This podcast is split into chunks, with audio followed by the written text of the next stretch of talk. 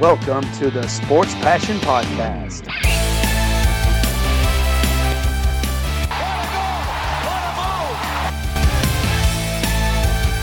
Oh, blocked by James! LeBron James with the rejection. And here's your host, Lars Marendorf. Einen wunderschönen guten Abend und herzlich willkommen zum Sport Passion Podcast. Die letzte Division steht an, bei der es noch zwei Vorschauen gibt auf die erste NHL Playoff Runde. Es geht um die Colorado Avalanche, die St. Louis Blues, die Vegas Golden Knights und die Minnesota Wild. Das sind die vier Mannschaften, die im Westen die Playoffs erreicht haben. Aber bevor es damit losgeht, gibt es eine kleine Rapid Reaction Session und zwar zu den ersten beiden Playoff-Partien. Ich nehme auf am Sonntagabend und da ja, gibt es zumindest schon ein feststehendes Ergebnis. Das andere ist noch ein bisschen in Limbo. Das wird sich im Laufe der Aufnahme jetzt rausstellen, denn die Pittsburgh Penguins spielen gerade gegen die New York Islanders. Aber in der vergangenen Nacht, da gab es schon die erste Partie in den NHL Playoffs. Es ging los, Auftaktbegegnung der gesamten Playoffs. Das war die Partie zwischen den Boston Bruins bei den Washington Capitals und ja, das hat nicht enttäuscht, also zumindest nicht vom Drama her, spielerisch gut muss man sehen. Erste Partie der Playoff-Runde ist immer so ein bisschen reingewöhnt. Aber es gab auf jeden Fall Drama. Es gab nämlich eine Overtime und da haben sich die Washington Capitals letztlich durchgesetzt mit 3 zu 2. Am Ende war es Nick Dowd, der dort den Siegtreffer erzielen konnte. Dann ein abgefälschter Schuss von TJ Oshie, äh, den er da dann ja im Tor der Boston Bruins unterbringen konnte.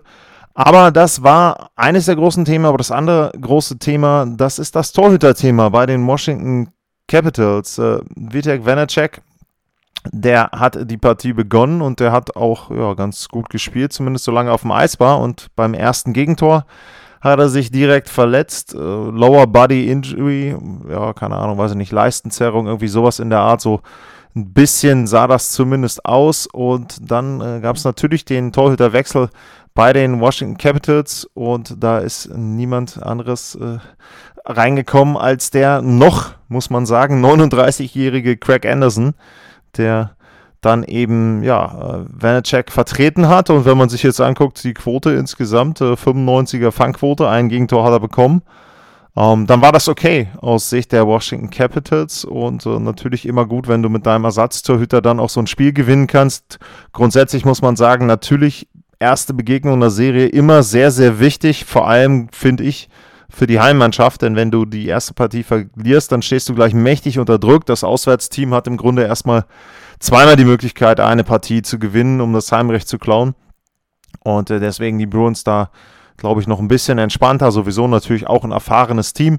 Aber ich denke für die Capitals schon sehr wichtig und eben auch dann Hintergrund äh, mit Anderson dann als Torhüter die Partie begonnen. Ähm, was man natürlich sagen muss, ist, jetzt ist ein bisschen die Frage bei den Capitals, äh, wie geht es denn überhaupt weiter? Denn äh, ja, Vanacek sah jetzt nicht unbedingt so aus, als ob der in der Lage wäre, jetzt dann in einem äh, nächsten Spiel, im Spiel 2, wieder im Tor zu stehen. Und dann äh, haben sie die Problematik im, Go, äh, im Tor, dass äh, Samsonov ja gerade erst runter ist vom Covid-19-Protokoll.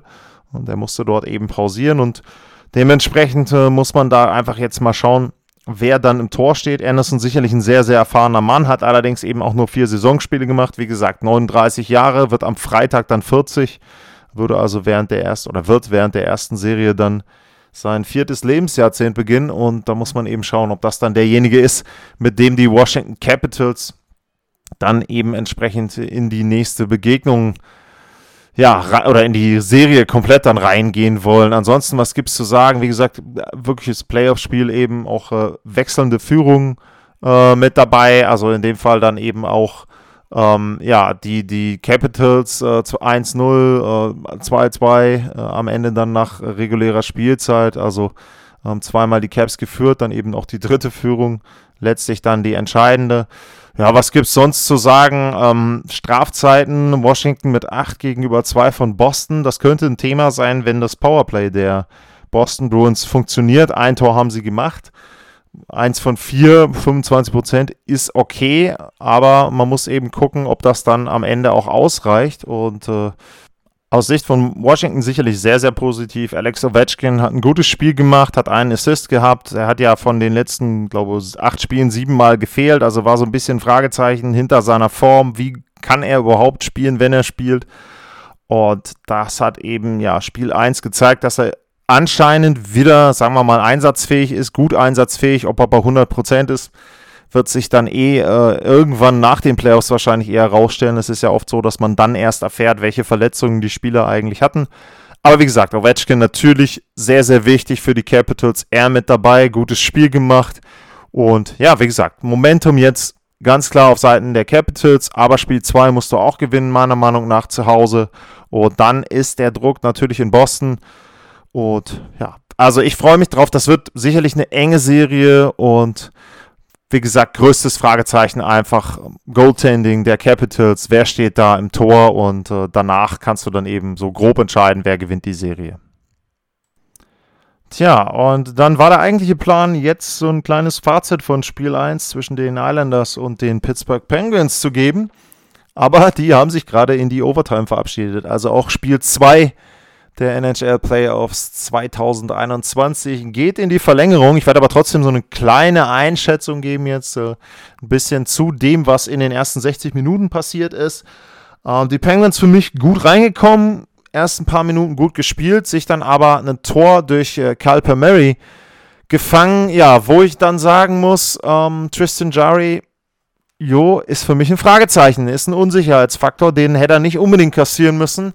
Auf der Gegenseite natürlich für die Islanders gut, dass Palmieri dann direkt mal am Anfang gepunktet hat. Ich hatte das erwähnt in der Vorschau, dass er sehr enttäuschend gestartet ist auf Long Island und eben entsprechend jetzt natürlich sehr gut für die, dass er da sein erstes Tor gemacht hat. Aber Ausgleich kurze Zeit später, Frederick Godrow war für mich dann eher ein ähm, Tor, was du nicht unbedingt äh, abfangen kannst durch Sorokin.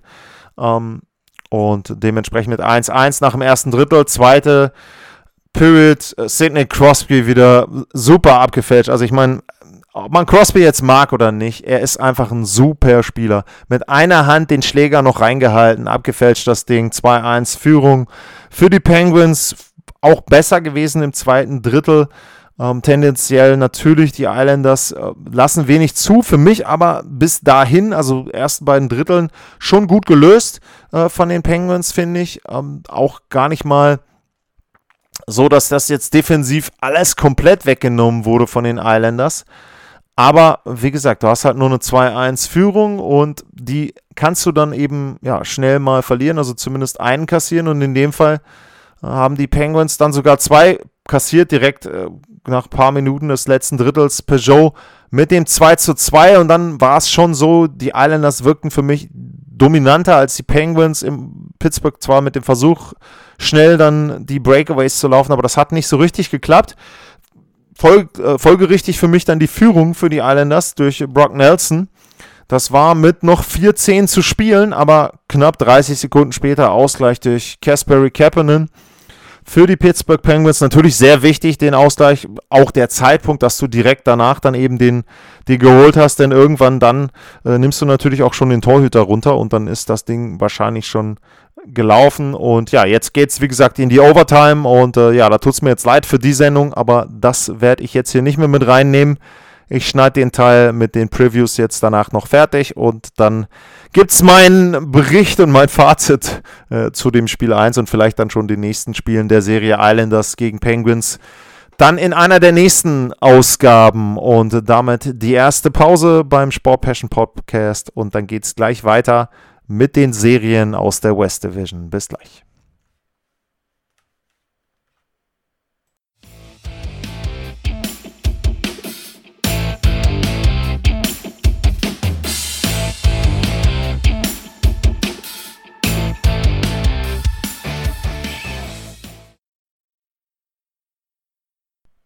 Zurück beim Sport Passion Podcast und jetzt geht's los mit der ersten Playoff-Serie in der West Division und ich nehme absichtlich diesmal die Serie mit den dahinter, also mit den zweit- und drittplatzierten Mannschaften. Das habe ich bei den anderen Divisions nicht gemacht. In diesem Fall absichtlich deshalb, weil ich die Sendung noch am Sonntagabend online stelle und wer sich das direkt runterladen will und anhören will, hat dann theoretisch noch die Chance, sich den Teil vor Beginn von Spiel 1 noch anzuschauen, denn Spiel 1 beginnt am Sonntagabend deutscher Zeit 21 Uhr, wobei man immer sagen muss, ob das dann 21 Uhr oder eher 21.30 Uhr ist, lassen wir mal offen. Ja, äh, die Vegas Golden Knights spielen eben gegen die Minnesota Wild und das ist die Partie mit der größten Distanz zwischen den beiden Hallen. Das sind 1665 Meilen und dann eben sogar noch mehr als die Serie zwischen Edmonton und Winnipeg. Äh, Vegas, vierte Spielzeit, vierte Mal in den Playoffs, ähm, sehr, sehr gut gespielt, punktgleich mit der besten Mannschaft der NHL, also da eine wirklich gute Saison. Allerdings äh, kommen wir dann auch noch gleich beim direkten Vergleich dazu. Man sollte bei Vegas ein bisschen im Hinterkopf behalten, wie haben sie diese Punkte erreicht.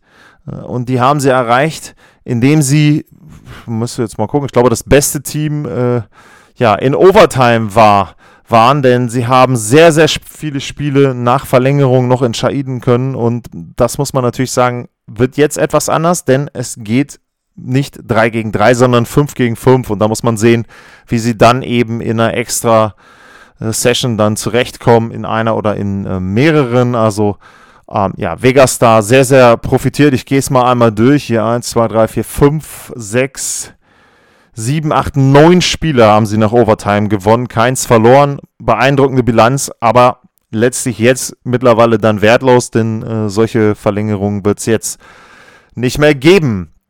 Ja, ansonsten auf der Gegenseite Minnesota, äh, zweite Jahr hintereinander jetzt in den Playoffs, aber insgesamt, wenn man den Blick ein bisschen weiter, fast acht von neun Jahren in der NHL-Endrunde. Und äh, ja, die Serie ist die erste zwischen diesen beiden Mannschaften. Also gab es bisher noch nicht. Gut, ist ja relativ verständlich. Äh, Vegas Golden Knights gibt es noch nicht so lange. Minnesota auch noch nicht. Zumindest diese Version. Ähm, natürlich länger als die Golden Knights. Und man hat sich eben noch nie gesehen, was natürlich auch daran liegt, dass die beiden Teams ansonsten normalerweise in zwei unterschiedlichen Divisions spielen würden, Pacific, äh, und dann ist es, äh, ja, was ist denn das eigentlich dann? Muss man wieder überlegen, ist ja die Central. Ähm, dann letzten Endes.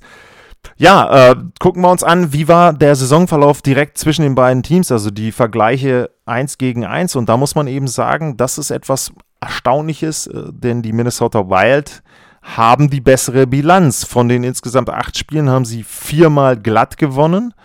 Äh, sie haben einmal nach äh, Shutout gewonnen und sie haben drei Spiele verloren, allerdings eben davon zweimal nach Overtime. Also kannst du im Prinzip sagen, von acht Spielen haben sie ein einziges nach 60 Minuten gegen die Vegas Golden Knights verloren. Und das ist dann schon nochmal so ein Fingerzeig. Denn normalerweise kann man immer sagen, naja, Season Series hm, ist immer so ein bisschen, muss man gucken. Ähm, das aber, wie gesagt, also bei acht Spielen nur ein Spiel dann gewinnen zu können, ist anscheinend auch im Kopf der Vegas Golden Knights. Denn wenn man so ein bisschen auch äh, gehört hat, auch die Interviews stimmen jetzt aus Vegas, da hat sich wohl Pete DeBoer auch geärgert äh, und gesagt, naja, also St. Louis wäre das bessere Matchup gewesen für uns. Und ähm, das ist für mich erstaunlich, sowas dann auch offen zuzugeben. Also das äh, macht man ja normalerweise nicht, da so einen gewissen psychologischen Vorteil äh, dem Gegner zu geben kann natürlich auch wieder anders gemeint sein, indem man sagt, man äh, schiebt jetzt Minnesota so ein bisschen die Favoritenrolle zu. Weiß ich nicht. Aber das ist für mich ein Tick weit ungewöhnlich eben, dass man da dann sagt, okay, gut, äh, gegen die spielen wir nicht so gerne. Aber was soll's. Ähm, das ist jetzt eben so, kann man nicht ändern. Ja, wenn wir auf die Zahlen gucken, Vegas natürlich ein sehr, sehr beeindruckendes Team. Dritter bei den geschossenen Toren, erster bei den äh, in der Verteidigung, beste Defensive der Liga. Ähm, Flurry und Robin Lenner, auch die, äh, Tor, äh, die beiden, äh, die die Jennings Trophy gewonnen haben, für die wenigsten Gegentore zusammen. Ähm, Flurry ja auch ein heißer Kandidat für die Designer Trophy. Und ähm, da muss man eben sagen, ja, also sowohl offensiv als auch defensiv ist sehr, sehr gut die Golden Knights. Äh, Minnesota offensiv okay, Platz 8 bei den Toren. Und defensiv, naja, eher Mittelmaß, äh, wenn überhaupt noch Platz 16 bei 2,84 Gegentoren im Schnitt. Zum Vergleich, die Golden Knights bekommen da 2,18. Ähm, also schon ein deutlicher Unterschied. Bei der Anzahl der Schüsse sieht man das auch sehr deutlich. Äh, Vegas 32,7 zu 27,3, also klar positiv. Und die Minnesota Wild negativ 28,3 zu 30,4. 28,3 die Torschüsse pro Spiel Das ist übrigens nur Platz 28 in der NHL, also sehr wenige Schüsse da auf das gegnerische Tor durch Minnesota. Ähm, ja, was gibt es noch zu sagen? Bei den Strafzeiten knapp 100 mehr, die die Wild bekommen haben. Sie ziehen auch dann auch relativ äh, viele, auch 500 gezogen, 498 bekommen. Aber das Verhältnis zwischen eigenen Strafzeiten und Strafzeiten der Gegner ist bei den Golden Knights mit plus 31 deutlich, äh, plus 33 deutlich besser. Also 33 Strafminuten haben die Gegner da mehr kassiert als die Vegas Golden Knights. Die Special Teams, da muss ich sagen, war ich sehr überrascht, was das Powerplay betrifft, denn Minnesota hatte zwischendurch ein wirklich grottenschlechtes Powerplay. 17,6% sind es am Ende gewesen, Platz 24. Und man könnte jetzt sagen, okay, Vegas, ja, fallen einem ja auf Anhieb schon ein paar Stürmer ein, die Tore schießen können. Und wie gesagt, offensiv drittbeste Team bei den Toren. Aber die sind nur Platz 22 im Überzahlspiel, 17,8%. Also nicht viel besser. Äh, was natürlich exquisit ist bei den Golden Knights, ist das Unterzahlspiel 86,8%, das beste Unterzahlspiel der gesamten NHL. Und das Unterzahlspiel der Minnesota Wild ist solide, 80,7, Platz 12. Aber eben bei den Special Teams dann durch das Unterzahlspiel klarer Vorteil für Vegas. Und ähm, da muss man eben schauen, dann, dass Minnesota das in irgendeiner Form gebacken kriegt, das Powerplay vielleicht hinzukriegen. Aber gut, ähm, ich sag mal Stichwort San Jose, es reicht am Ende, wenn du mal eine fünfminütige Überzahl für ein paar Powerplay-Tore nutzt. Ansonsten, ja, interessant, in der West Division stehen sich dann eben auch die beiden Teams gegenüber, die beide unterschiedliche Spielarten haben. Also sowohl bei der Serie Colorado gegen die St. Louis Blues als auch bei Vegas gegen die Minnesota Wild äh, sieht man das ganz deutlich bei den Corsi-Werten, denn der Vegas-Wert ist bei 53,37, Platz 6 und die Minnesota Wild sind da Platz 28, was den Corsi-Wert betrifft. Allerdings interessanterweise bei 5 gegen 5 haben die Minnesota Wild die fünftmeisten Torchancen, also die fünftmeisten hochkarätigen Torchancen generiert. Das heißt, sie können durchaus, obwohl sie relativ wenig den äh, Puck haben und Puckkontrolle haben, dort viele, viele Torchancen generieren. Also das ist dann eben auch ein Punkt, da muss man aufpassen. Ähm, ja, dann die Fangquote ganz klar, wenn du die wenigsten Gegentore kriegst, hast du eine super Fangquote. Platz 2 der NHL 92 Prozent, bisschen mehr als 92 Prozent. Platz 13 bei Minnesota. Bei der Schussquote eben, und das ist dann ein Punkt, wo man da vielleicht auch auf die, ähm, auf die Torchancen kommt und eben dann auch die Art und Weise, wie Minnesota spielt. Sie sind drittbestes Team, was die Schussquote betrifft mit 11,34 Prozent und äh, die Vegas Golden Knights da auf Platz 8. Also ja, ähm, sehr interessant, weil eben unterschiedliche Stilarten da aufeinandertreffen und wenn wir dann eben auf die Mannschaften selber gucken, dann eben auch auf die Namen und die einzelnen Statistiken, äh, dann sieht man das vielleicht auch schon äh, so ein bisschen, wenn man da schaut, äh, wer da wie gepunktet hat. Bei Vegas Topscorer Mark Stone 61 Punkte, in 55 Spielen, dazu 21 Tore eben dabei. Du hast äh, Max Pacioretty mit 24 Toren, Marchessault mit 18 Toren, William Carlson, Chandler Stevenson äh, beide mit 14, Alex Tuck auch nochmal 18, Riley Smith mit 14. Also du hast viel gute Qualität äh, vorne in den ersten beiden Reihen mit dabei und das ist eben auch so, ja, wirklich Vegas ein, ein sehr, sehr gutes Team, top-heavy, aber eben etwas, das habe ich auch schon in meiner Preview vor der Saison kritisiert. Sie haben sich natürlich über äh, die letzten Jahre eben mit einem Stone, mit einem Petrovetti, ähm, mit einem Pietrangelo, den sie in der Verteidigung geholt haben, sie haben sich viel, viel Qualität reingeholt in den Kader. Äh, das Problem ist nur, sie haben halt einfach Tiefe abgegeben. Also das ist genau für mich so der Punkt, wo ich dann sagen muss, okay, ähm, war es das wert? Muss man sehen, ähm, ist eben eine Art und Weise, wie man herangeht an eine Mannschaft und ja, für mich eben, wie gesagt, ersten beiden Reihen sehr exquisit und dann muss man da gucken, wie es dahinter aussieht. Bei Minnesota, ja, vielleicht ein bisschen unterschiedlich, sieht man dann auch schon an den, an den Punkten und an der Verteilung ähm, der Tore. Äh, sie haben natürlich mit Kirill Kaprizov den, würde ich jetzt einfach mal behaupten, Rookie of the Year, 51 Punkte in 55 Spielen, 27 Tore mit dabei. Sie haben auch noch einen zweiten Spieler mit 20 Toren, ähm, Kevin Fiala, Ansonsten eben auch viele Spieler, die zweistellig gepunktet haben. Äh, Ericsson Eck 19, dann Zuccarello, Folino Nico Sturm, der Deutsche, äh, Nick Bonino und Victor Rask, alle elf oder zehn Tore gemacht. Also da sieht man dann eben aber auch schon, äh, Sturm spielt eben ja, sagen wir mal, dritte, vierte Reihe, je nachdem, wie man, wie man das dann bewerten will. Der hat elf Tore. Das heißt also, da kann man schon erkennen, vielleicht so ein bisschen unterschiedlich dann auch aufgestellt. Minnesota eher breit, tief, dass du eben auch hinten Leute hast. Du hast einen Zach Parisi, je nachdem, wie gut er drauf ist, ob er gesund ist, der dann ja in der Sturmreihe vielleicht spielt. Ähm, der hat sieben Tore gemacht. Du hast dann Ryan Hartman, sieben Tore, der spielt in der Kaprizov-Reihe, un unangenehmer Spieler. Jared Spurgeon als Verteidiger noch mit sieben, Jonas Bronin mit neun. Also da sind viele, viele Leute. Ähm, Ryan Suter hat nur drei Tore gemacht, ähm, aber wie gesagt, eh, natürlich auch ein, ein, sehr, sehr guter Verteidiger da hinten. Ähm, also das ist äh, sowohl beim Spielstil, glaube ich, als auch bei der Zusammenstellung des Teams wirklich unterschiedlich und eben deswegen äh, wahrscheinlich auch eine sehr, sehr interessante Serie.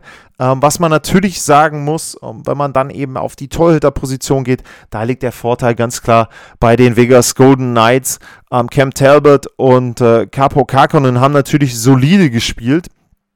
Ähm, für die Minnesota Wild, Talbot, äh, Talbot mit 19 Siegen in 33 Spielen, Fangquote von 91,5%, Gegentorschnitt 2,63, das ist okay, sage ich mal. Ähm, Kakonen, naja, 2,88 äh, und 90% gerade die Fangquote.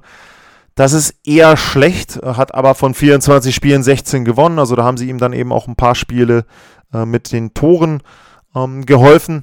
Und wenn wir dann eben auf die andere Seite gehen, äh, nach äh, Vegas, dann kann man schon sagen, äh, das beste Torhüter-Duo, nicht nur von den Zahlen, jetzt insgesamt von den Gegentoren, sondern eben auch, wenn man dann die einzelnen Zahlen sich anguckt. Flurry, wie gesagt, unter 2 der Gegentorschnitt, 92,8 die Fangquote. Robin Lenner nicht viel schlechter, 2,29 und 91,3 die Fangquote. Das einzige ja, Problem vielleicht, was entstehen könnte in Vegas, ist natürlich diese Verteilung der Spielzeit. Also wie werden sie daran gehen und wie werden sie versuchen, ja, den Torhütern ihre Chancen zu geben. Ähm, Peter Burr ist da auch keiner, der jetzt sich da unbedingt in die Karten gucken lässt.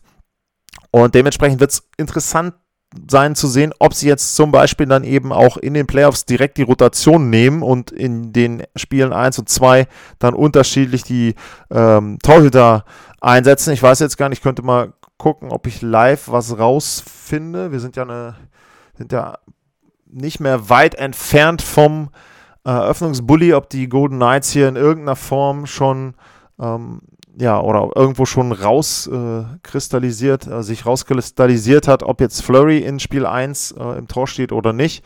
Ähm, letzten Endes wird es halt interessant sein zu sehen, wie sie damit umgehen, wenn mal ja, ein Torhüter schlecht spielt, aber dann theoretisch dran wäre mit, seinen, äh, mit seinem Spiel und ob sie das dann äh, irgendwie in irgendeiner Form äh, versuchen, dort ja, gleichmäßig zu verteilen oder dann eben sagen, okay, wir verzichten jetzt doch auf die Rotation. Ob das irgendwie so ein bisschen böses Blut schafft, ich weiß es nicht. Äh, kann ich mir nicht wirklich vorstellen. Ähm, denn äh, wenn man eben sieht, welches Ziel sie haben, dann glaube ich schon, dass sich da der eine dem anderen unterordnet. Und ich glaube auch Robin Lenner ist jemand, den ich würde jedenfalls von außen so einschätzen, dass der dann auch sagt, hey komm, ähm, du hast sehr gut gespielt, du bist eher äh, seiner Kandidat als ich, also kriegst erstmal deine Chance. Wenn Flurry dann eben nicht gut spielt, dann sollte natürlich der Wechsel auf Lenner erfolgen. Ja, insgesamt, äh, wo sehe ich Vorteil, wo sehe ich Nachteil? Ähm, ganz klar äh, für mich Vegas ein in der Spitze wirklich besser besetztes Team. Die Minnesota Wild ausgeglichener. Vegas, die unteren sechs sind immer so ein bisschen zusammengewürfelt. Da weißt du nicht so richtig, wer da spielen wird und ähm, da weißt du auch nicht so richtig, was du bekommst. Es kann auch darauf hinauslaufen, dass sie dann auch wirklich sehr, sehr wenig Spielzeit bekommen. Frage ist, kann Minnesota das oben in den oberen Reihen so weit zusammenhalten, dass sie vielleicht dann unten auch mit einem Nico Sturm durchaus mal ja dann für den Unterschied sorgen können. Ähm, ein Punkt, ich gehe gleich nochmal rüber hier auf die Verletztenliste. Das könnte ein äh, Punkt sein, der Vegas noch so ein bisschen oder ziemlich doll wehtun wird. Äh, wenn, wenn ich mal gucke, wer jetzt gerade hier auf der Verletztenliste steht, dann steht da eben Max Pacioretty mit drauf. Alec Martinez wäre auch schon, würde ihn auch schon ein bisschen wehtun, äh, der Verteidiger, aber ich glaube, Pacioretty, das wäre richtig schmerzhaft. Da steht Day to Day. Äh, er wird hoffentlich spielen. Ich glaube, ohne ihn wird es dann doch schwer und vielleicht dann am Ende sogar unmöglich. Ansonsten, wenn er mit dabei ist, Martinez auch, dann sehe ich schon die Vegas Golden Knights als Favorit. Ich sage jetzt mal aufgrund der äh, Saison, des direkten Saisonvergleichs ein bisschen Credit an Minnesota.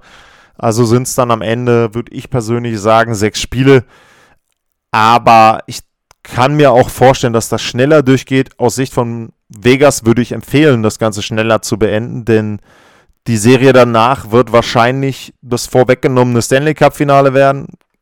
Äh, schaue ich ja so ein bisschen voraus jetzt schon auf das, was ich gleich sagen werde. Und dementsprechend solltest du versuchen, möglichst wenig Spiele in Runde 1 zu haben und äh, dann mal schauen. Also ich sage Vegas in 6 gegen die Minnesota Wild. Minnesota übrigens habe ich auch schon ein paar Mal gesagt, für mich eine der positiven Überraschungen der Saison, auch weil man sie, obwohl sie einen etwas anderen Stil haben, sehr, sehr gut angucken kann. Kaprizov, super Story. Äh, Nico Sturm für mich auch ein super Gewinner aus deutscher Sicht. Und dementsprechend, ja, Minnesota auch. Für die ist sowieso die Saison schon sehr erfolgreich. Die haben nichts zu verlieren, macht sie sehr gefährlich. Aber ich glaube, gegen Vegas reicht es am Ende nicht aus. Dann kurzes Break und dann gibt es die letzte Vorschau auf Runde 1 gleich mit Colorado gegen St. Louis.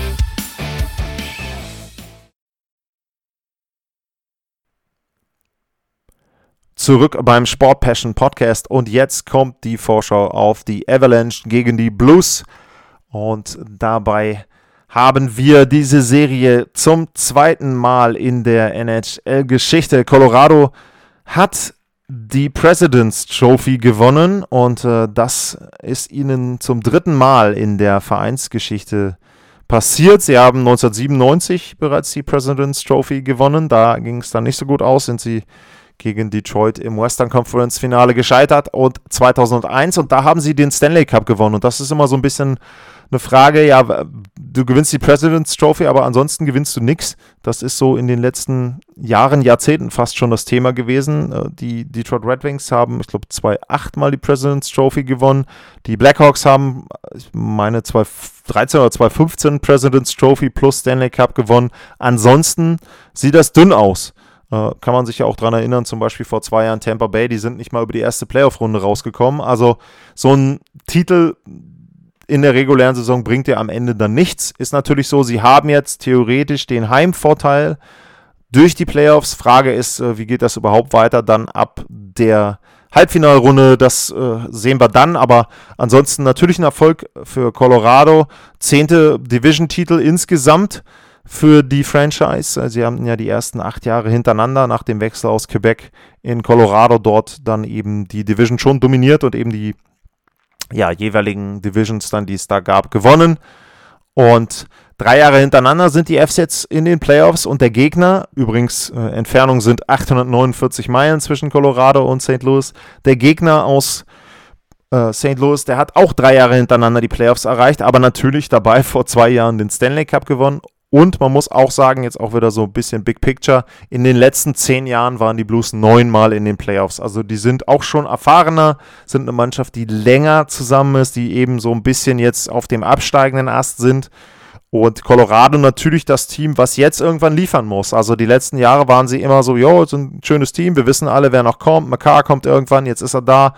Ähm, und auch die anderen Timmons, die kommen dann irgendwann. Und jetzt sind sie da, meisten jedenfalls von diesen super jungen und super guten Spielern.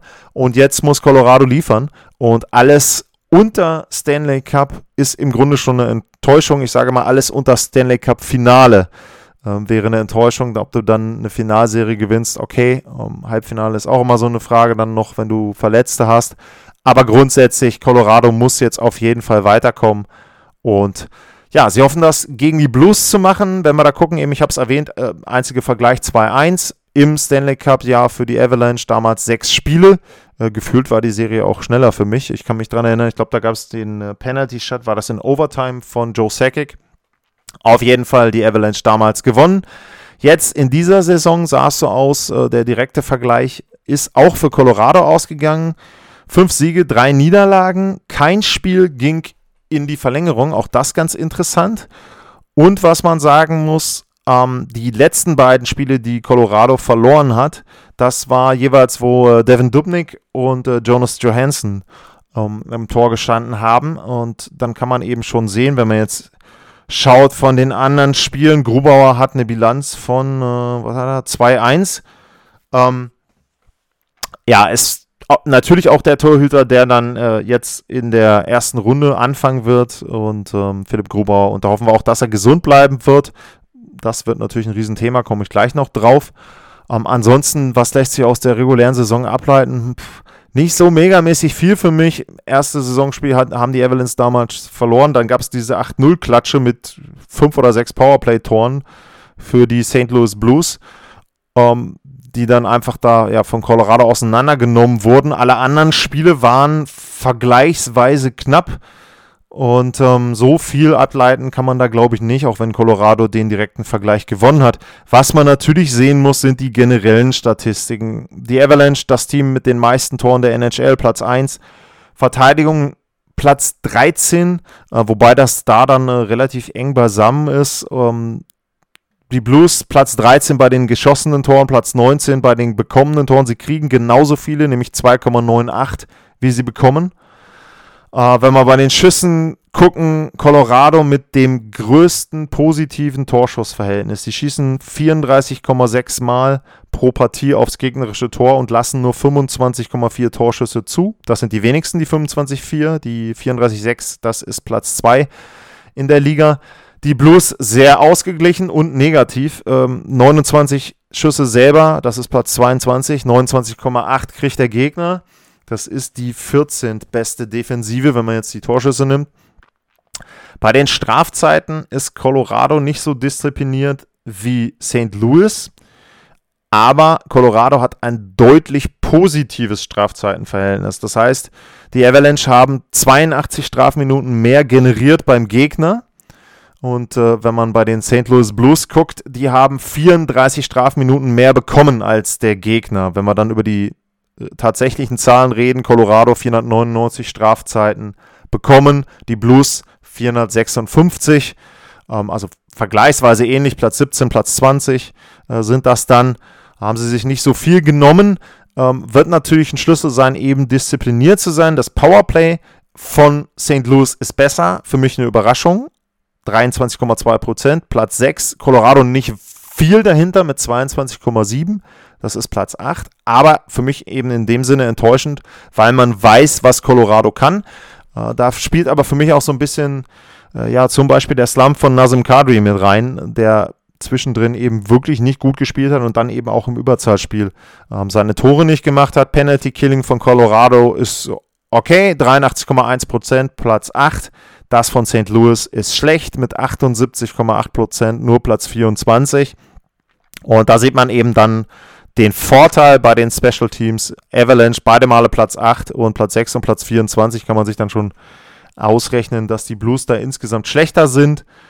Aber wie gesagt, das Powerplay von Colorado muss dann auch erstmal treffen und ähm, St. Louis nimmt sicherlich mal eine 8-0-Niederlage, wenn du dann drei, vier Spiele mit einem Torunterschied gewinnen kannst.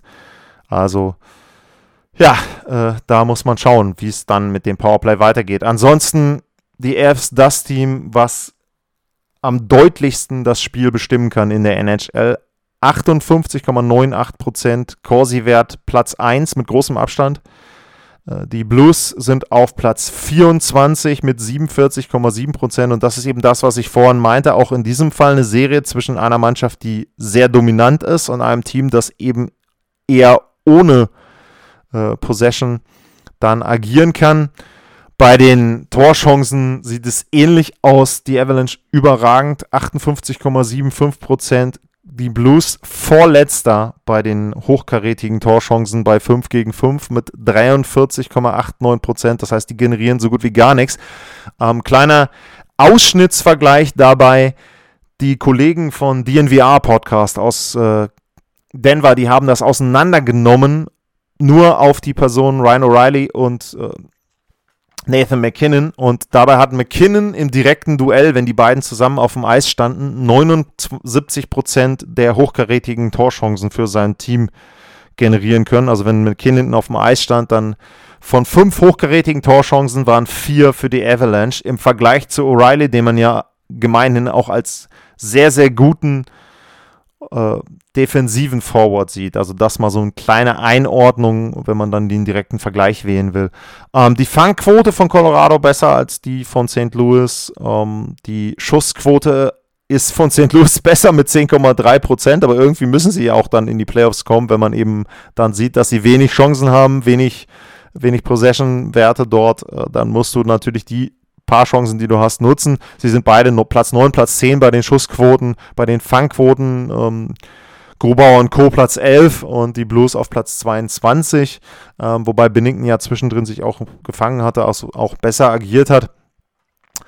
Ja, aber auch die Werte sprechen dann für Colorado.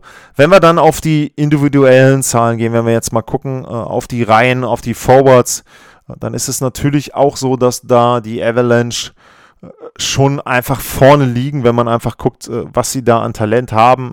Topscorer bei Colorado ist Mikko Rantanen mit 66 Punkten in 52 Spielen. Das liegt unter anderem daran, dass Nathan McKinnon acht Spiele verpasst hat. Der hat 65 Punkte. Äh, Lannis Cook hat 52 Punkte dahinter. Äh, wenn wir mal gucken, ich glaube, die F sind die einzigen, die drei Spieler mit 20 oder mehr Toren haben. Dabei hat Rantanen sogar 30 gemacht. Äh, McKinnon und Cook jeweils mit 20. Also wenn man die erste Reihe nimmt, 70 Tore auf drei Spieler verteilt. Jo, ich glaube, gibt es so weiß ich nicht, kann ich mir nicht vorstellen, müsste man mal ausrechnen. Aber auch dahinter, also wenn man jetzt die drei rausnimmt, auch dahinter sind sie schon sehr, sehr tief besetzt. Burkowski hat auch zum Schluss gut gescored, 19 Tore gemacht. Äh, Jonas Donskoy 17 Tore, Brandon Saad 15 Tore, Kadri 11, obwohl er keine so besonders gute Saison gespielt hat. Äh, Nischiskin ähm, mit 10 Toren, äh, JT Comfer auch. Ähm, von den Verteidigern Devin Toes mit 9, Makar mit 8 bei nur 44 Spielen. Ähm, also sie sind super tief besetzt. Sie kriegen Tore von den Verteidigern mit dazu. Ähm, es gibt wenig bis gar nichts, was einem wirklich Negatives bei Colorado einfallen könnte, außer, aber, das ist eines der Hauptthemen, die Verletzungsanfälligkeit, das muss man natürlich sagen, da sind sie schon wieder dicke mit dabei, ähm, wenn man mal guckt. Ähm, Torhüterposition natürlich klar, Pavel Franzus, deswegen haben sie nachher dann auch die anderen Torhüter geholt. Ähm, ansonsten äh, Eric Johnson fällt wahrscheinlich auch die kompletten Playoffs aus, also zumindest die ersten Runden. Den hatten sie in der Saison gar nicht. Matt Calvert ist Week to Week. Uh, Connor Timmons Day to Day, Devin Dubnik Day to Day, uh, Bowen Byram auch wieder Week to Week. Und ähm, da muss man dann eben sagen, äh, das kann ihnen dann irgendwann das Genick brechen. Nathan McKinnon steht hier nicht drauf auf der Liste. Der war verletzt, der ist auch wiedergekommen, hat jetzt nicht so wirklich gut gespielt, die letzten, weiß nicht, ob es zwei Spiele waren oder, oder zumindest das letzte Spiel, was er dann noch gemacht hat. Aber ist natürlich super wichtig, wenn er spielen kann. Also das gibt ihm dann auch nochmal eine ganz andere Tiefe. Er ist dann hoffentlich auch gesund und man hat letzte Saison gesehen, äh, klar, die Vergleiche sind immer ein bisschen hinken mit einem Conor McDavid, aber man hat schon gesehen, Nathan McKinnon ist der Spieler vielleicht in der gesamten Liga, der McDavid am nächsten kommt. Er wird, er ist nicht besser als McDavid, speziell nicht in diesem Jahr. Er gibt da auch keine Zahl, die das irgendwie hergibt. Aber er ist schon, wenn er möchte, auf einem Niveau, wo er ähnlich dominant eine Serie gestalten kann, wie das eben ein McDavid vielleicht dann auch kann. Werden wir ja dann auch sehen. Ja, ansonsten, wie gesagt, sehr, sehr tiefes Team. Wenn die gesund sind, gibt es außerhalb von Tampa Bay keine Mannschaft, die so tief besetzt ist. Wenn wir dann auf die andere Seite gucken, ähm, St. Louis Blues, David Perron, Topscorer mit 58 Punkten. Ähm, der ist gerade aufs Covid-19-Protokoll gekommen. Also das schon mal sehr, sehr unglücklich. Ich muss jetzt nochmal nachgucken, äh, ob das auch bestätigt wurde. Äh, schauen wir mal. St. Louis, Covid-19, Day-to-Day. Nathan Walker ist auch mit drauf. Äh, Jack Wallman auch mit drauf auf dem Protokoll. Also das tut ihnen natürlich richtig weh. Topscorer da eben raus. Ryan O'Reilly, 54 Punkte, 24 Tore, die meisten Tore gemacht. Und ähm, ja, danach eben ein Mike Hoffman, 52 Spiele, 36 Punkte, 17 äh, Tore. Wenn wir dann auf die Tore gehen, ähm, dann sieht man schon so ein bisschen dann da, wo es abfällt gegenüber Colorado. Du hast O'Reilly mit 24, du hast Perron mit 19, ähm, Hoffman 17, Braden Shan 16, äh, Jordan Carew mit 14 und Zach Sanford mit äh, 10. Und wer mitgezählt hat, das sind sechs Spieler, die zweistellig gescored haben. Und bei Colorado will ich mal einmal 2, 4, 6, 8 sind es 9. Plus dann zu noch zwei mit neun Toren. Also da sieht man schon eben Tiefe wesentlich besser bei Colorado. Uh, St. Louis eben eine Mannschaft, die sich ja dann reingrindet sozusagen und uh, da eben entsprechend auch ähm, in der Lage ist, einen Gegner vielleicht dann auch äh, mal aufs Niveau runterzuziehen, würde ich fast schon sagen, in dieser Saison. Aber man darf sie nicht unterschätzen. Und da ist für mich so ein bisschen ein Punkt. Ähm, ich habe auch äh, von dem Kollegen, wer da bei The Athletic äh, Abonnent ist, Dom äh, Lucian heißt er, glaube ich, wenn man das richtig ausspricht. Äh, der hat ein Modell, wo er halt eben berechnet, welchen Wert hat welcher Spieler, die ganzen Advanced Metrics mit einfließen lässt und so weiter. Und der ist bei der Serie Avalanche gegen Blues darauf gekommen, dass eine 80-prozentige Wahrscheinlichkeit besteht, dass Colorado diese Serie gewinnt. Und er hat das dann auch runtergebrochen noch auf die letzten 10 oder 15, 20 Jahre, dass es eine der einseitigsten Prognosen ist, die er hatte. Und da muss ich persönlich sagen, das ist ja alles ganz schön, die Zahlen, aber man sollte extrem aufpassen, denn St. Louis ist ein Team, das hat eben vor zwei Jahren den Stanley Cup gewonnen. Und natürlich kann ich mir jetzt diese ganzen Werte anschauen. Ich habe es ja vorhin auch gemacht, 1 gegen 1 Vergleich, O'Reilly, McKinnon. Das ist alles ganz toll. Das bringt dir aber nichts mehr nach der Saison, weil jetzt geht's los. Es ist eine Serie eben, äh, die beginnt bei Null. Alles Phrasen, müsste das äh, Phrasenschwein, wenn wir das hier jetzt hätten, richtig vollhauen. Aber es ist nun mal so. Und da muss man eben wirklich aufpassen, extrem aufpassen aus Sicht von Colorado. Auch bei Philipp Grubauer als Nummer 1. Ich würde ihm das super gönnen, wenn er einen richtig tiefen Lauf hat mit Colorado. Aber den hatte er einfach noch nicht. So, er hat das eine Jahr haben sie äh, Calgary geschlagen, ähm, alles wunderbar. Äh, sie haben auch letztes Jahr fast das Western Conference Finale erreicht, aber dann eben nachher ohne Gruber, weil er verletzt war. Das ist ein Punkt, den ich bei ihm sehen möchte. Er soll einfach gesund bleiben. Das wünsche ich ihm einfach erstmal. Und dann natürlich die Leistung, klar, das ist abhängig davon, wie gesund er ist. Das ist eben aber auch ein Punkt, der für mich eben sehr, sehr wichtig wird. Und ansonsten auf der Gegenseite einen Jordan Binnington, der hat eben schon mal so einen Lauf gehabt. Der hat schon mal, ja, einen Stanley Cup gewonnen und dann dabei auch eben Serien oder Spiele geklaut. Und da ist er natürlich jetzt auch in der Lage zu. Und Colorado hat manchmal den Trend, im Prinzip die Dominanz nicht auszunutzen. Also diese ganzen Werte kommen ja nicht von ungefähr, nur du musst irgendwann High Danger Scoring Chances, 58%, bringen dir nichts, wenn es auf dem Scoresheet 1-2 steht und du hast 10 zu äh, 3 Chancen oder was weiß ich, 10 zu 6 Chancen, ist vollkommen wurscht, das bringt dir nichts. Du musst am Ende auch die Tore machen, du musst auch dreckige Tore machen. Es wird für Colorado extrem wichtig sein, dass ein Spieler wie zum Beispiel Kadri wieder in Form kommt, dass er dann seine Tore macht, denn die haben ihnen im letzten Jahr auch geholfen. Da hat er dann in den Playoffs schon das ein oder andere Mal auch schon Tore gemacht, wo er ihn eben ja dann ein Spiel mit gewonnen hat. Und darauf wird es ankommen für Colorado, diese Playoff-Tore zu machen. Nicht schön spielen, nicht schnell spielen, eins gegen eins. Das kann, natürlich wird das passieren. Wie gesagt, ein, ein ähm, McKinnon wird irgendwann mal so ein Tor machen. Aber wichtig ist, dass die anderen auch mitscoren, dass da eben die Tiefe genutzt wird. Und da habe ich noch meine Zweifel dran, dass ihnen das wirklich so einfach gelingen wird, wie eben unter anderem dieses Modell dann von The Athletic da vorhersagt. Ich glaube, Colorado gewinnt die Serie. Ich glaube aber, es wird ein größeres Stück Arbeit als man das vorher gedacht hat. Und auch, wenn ich jetzt nochmal auf die andere Serie zurückschaue und auf Vegas zurückschaue, diesen Wunsch zu sagen, naja, wir hätten jetzt lieber St. Louis gehabt. Ich weiß nicht, ob du das willst. Wie gesagt, vor zwei Jahren den Stanley Cup gewonnen. Bloß für mich ein gefährliches Team, die kannst du leicht unterschätzen und dementsprechend aufpassen, für wen immer der dann auch der Gegner ist. In diesem Fall jetzt erstmal Colorado und ich hoffe, dabei bleibt es dann auch aus äh, der Sicht der Avalanche. Dementsprechend mein Tipp: sechs Spiele, Colorado und äh, da kann es aber trotzdem für mich ein ganz, ganz hartes Stück Arbeit werden. Das war die letzte Vorschau auf die erste Runde der NHL Playoffs.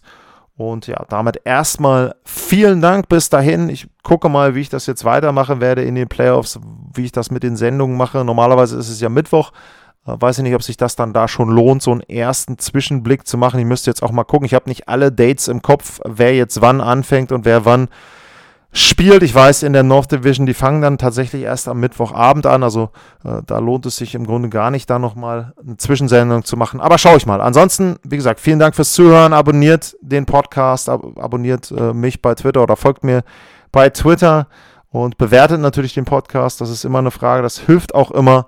Und ansonsten einen schönen Sonntag. Viel Spaß bei den Playoff-Partien. Ich kann auch empfehlen, wer kein ähm, NHL TV abonniert hat, ähm, googelt mal kurz, vielleicht äh, packe ich auch den Link noch in die Show Notes. Ich glaube, es sind 19,99 Dollar gewesen für die kompletten Playoffs. Also irgendwo, ich glaube, mit Tax in Europa sind es dann 23, 24 Euro. Ähm, ich denke, das ist ein fairer Preis, wenn man das noch nicht hatte und wirklich alle Playoff-Spiele sehen möchte. Kann man auch einstellen, dass der Score nicht eingezeigt wird, wenn man sich das im Nachhinein anschaut und so weiter.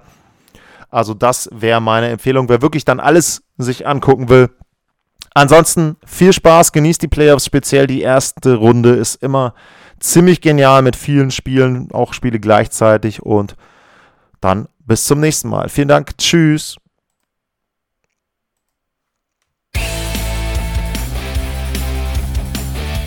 Sportliche Grüße. Das war's, euer Lars.